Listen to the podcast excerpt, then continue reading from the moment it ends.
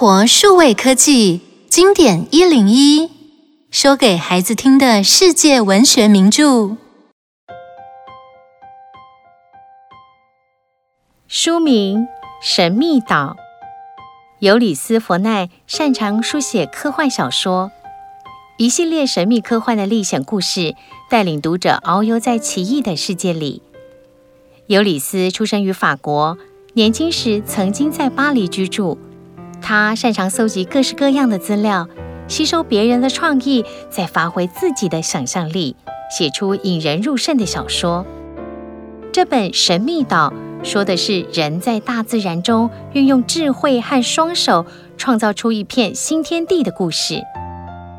一场突如其来的暴风雨破坏了原来的行程，六个男人为了生存，在南太平洋的一个荒凉小岛上。重新开始新生活，他们能再度回到文明的世界吗？让我们一起听故事吧。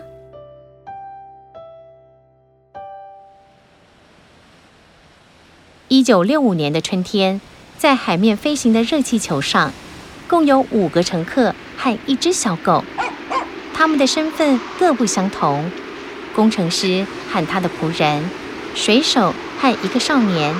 以及一名记者，他们因缘际会一起上了热气球，此刻正陷入慌乱之中。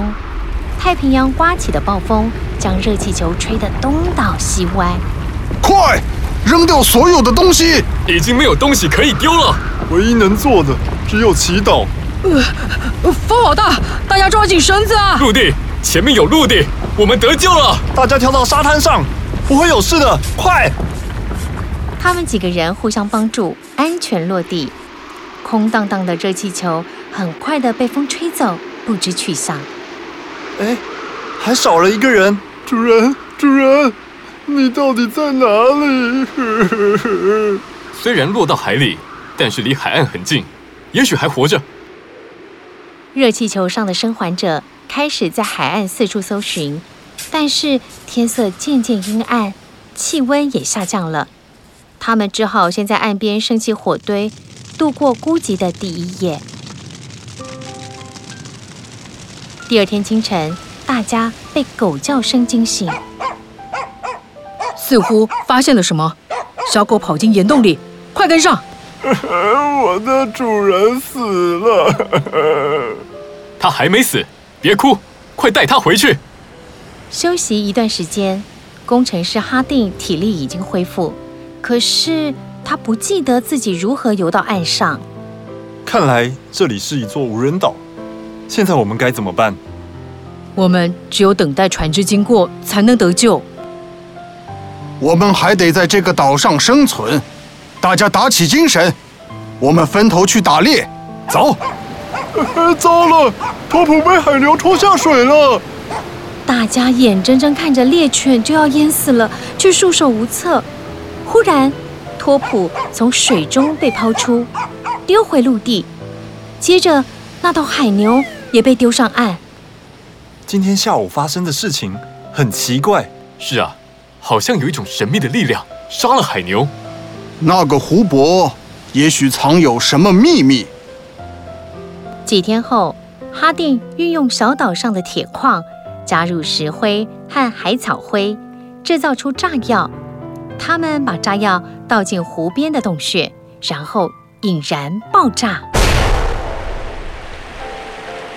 湖水顺着缺口流光了，我们可以走到湖底探险。你看，这里有个小洞。嘿，里头很深，似乎有更大的洞。大家一起走，小心，别掉下去。我们走了多久？这个地道真长啊！主人。前面有一丝光线，黑暗的湖底洞穴居然透出光线。他们走到尽头，用铲子用力掘了几下，晴朗的天空与海景映入眼帘，一片碧海蓝天。走到洞口往下看，原来他们的位置在高耸的山壁上，下面就是海岸。哇，这里冬暖夏凉，适合居住。我们多打几个洞。就有天然的窗户，再隔几间房间，就是一个舒服的家了。我们去搜集藤蔓，编织成绳子，做成绳梯，顺着山壁到达海岸就很方便。这群人在海岛上开始了新生活。工程师的知识丰富，教导他们生活的技能。他们用动物的脂肪加上石灰做成了蜡烛，夜里就有了温暖的烛光。大家快来吃吧，热腾腾的烤猪肉！哎呀，好硬啊！这是什么？子弹。我们没有猎枪啊。这附近也许还有其他岛上住着人类，我们坐一艘独木舟。绕着小岛找找看。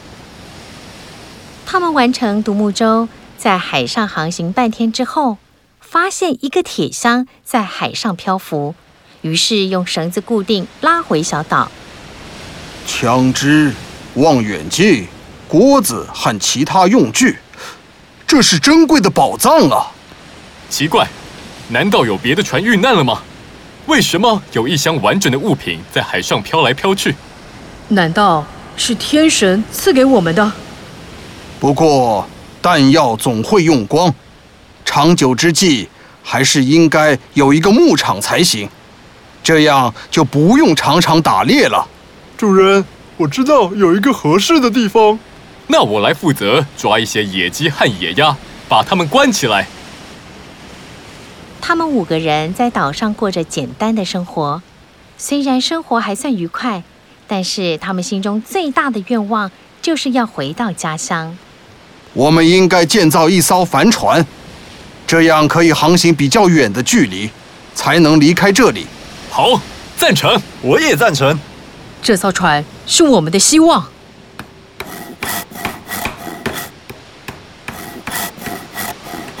第二年春天，帆船终于造好了，他们兴奋地把船推到沙滩。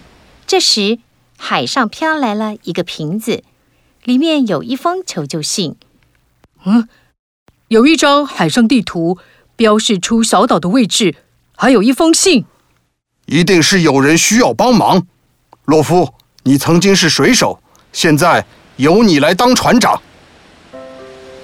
经过两天的航行，他们依照求救信的指示，找到了那个小岛。啊，希望他还活着。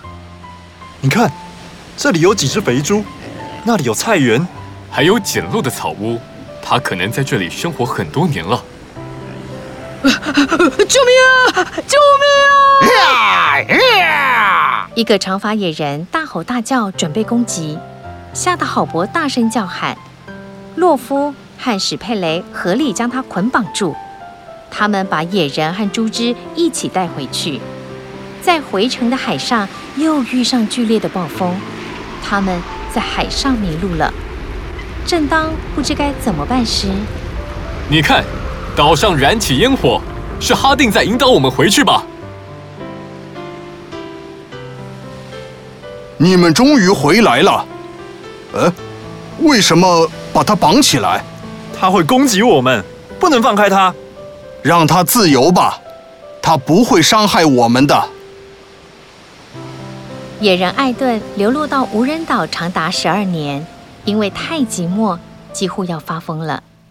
看到有人出现，他吓得不知道怎么办，才会出手攻击。你的求救信是什么时候写的？信？我没有写任何求救信啊！奇怪了，你没有写信，那是谁写的？对了，你说回城遇到暴风雨，那是怎么找到回来的路线？你放了烟火引导我们啊！我还想跟你道谢呢。不，我并没有放烟火。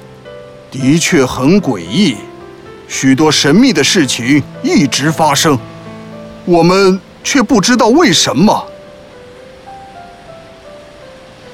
几天后，郝伯用望远镜观察大海，忽然看到一艘大帆船在海上慢慢接近。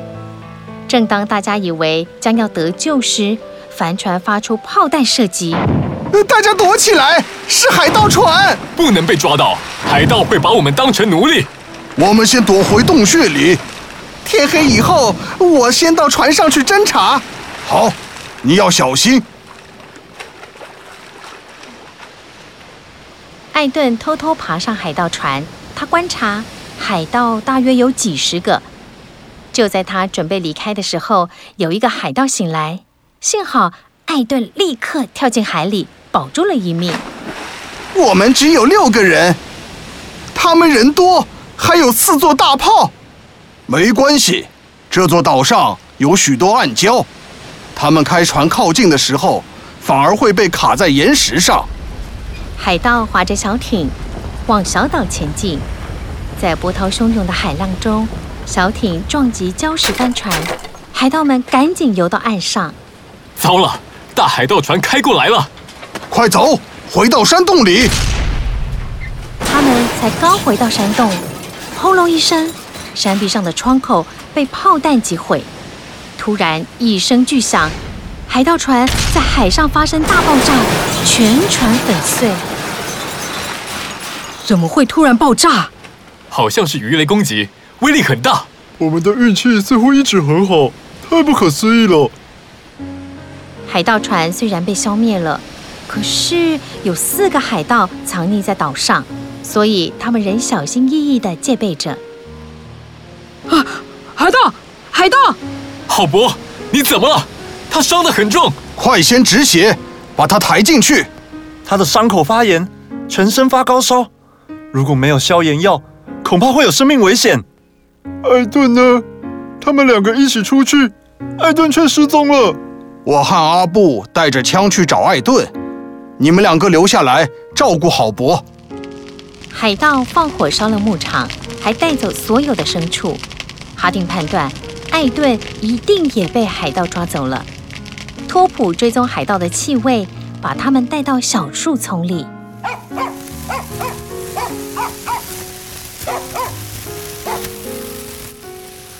艾顿和海盗都躺在那里，四个海盗都死了，艾顿还活着。哎，我被海盗压着走，后来昏倒，就不知道发生什么事了。每次遇到困难，都会莫名其妙的解决，一定有神秘的朋友在帮助我们。奇怪，我的口袋里怎么有一包药粉？这是消炎药，我们快回去救郝伯。他们分头搜寻全岛每一个角落，希望能够找到这个神秘的朋友，感谢他的协助。找了两天，还是没有找到。这几天火山口冒出阵阵浓烟，恐怕是火山爆发前兆。万一火山爆发，我们就完了。我们把帆船建造得更坚固，这样才能逃离这里。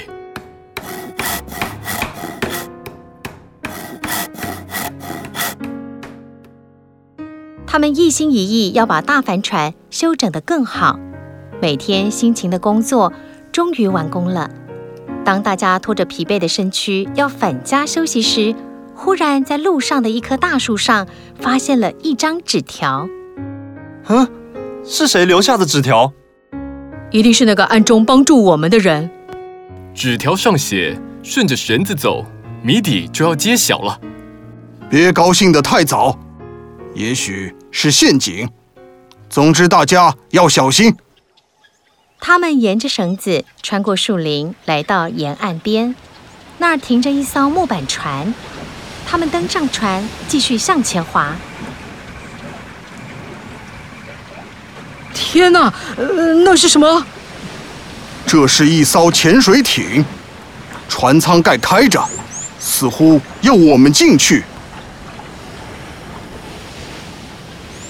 各位好，我是尼摩船长，欢迎你们。一个白胡子老人走了出来，他就是那个神秘的人。他精心研发潜水艇的制造，成功之后在海底自由航行。他在海底发现许多沉船，发掘出无数的宝藏。虽然他的财富多得不得了，但是他的朋友一个个离去。最后只剩下他一个人，孤单的活着。我看到你们辛勤的工作，所以决定帮助你们。哈哈哈！这些年来，我们遇到一连串的怪事，现在都有答案了。我年纪很大了，这些财富对我一点用也没有。我要把这些金银珠宝送给你们，希望你们能好好活下去，完成自己的事业。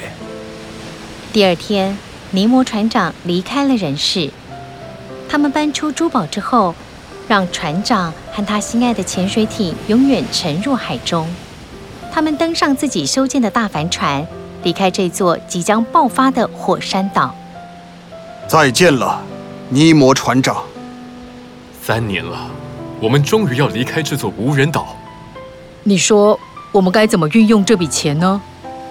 我们买个大农场，继续过着勤劳的日子。你们觉得如何？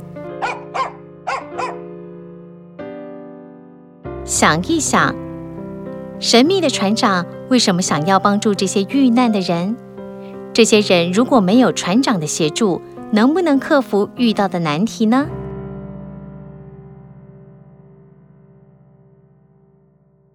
以上内容由有声书的专家生活数位科技提供。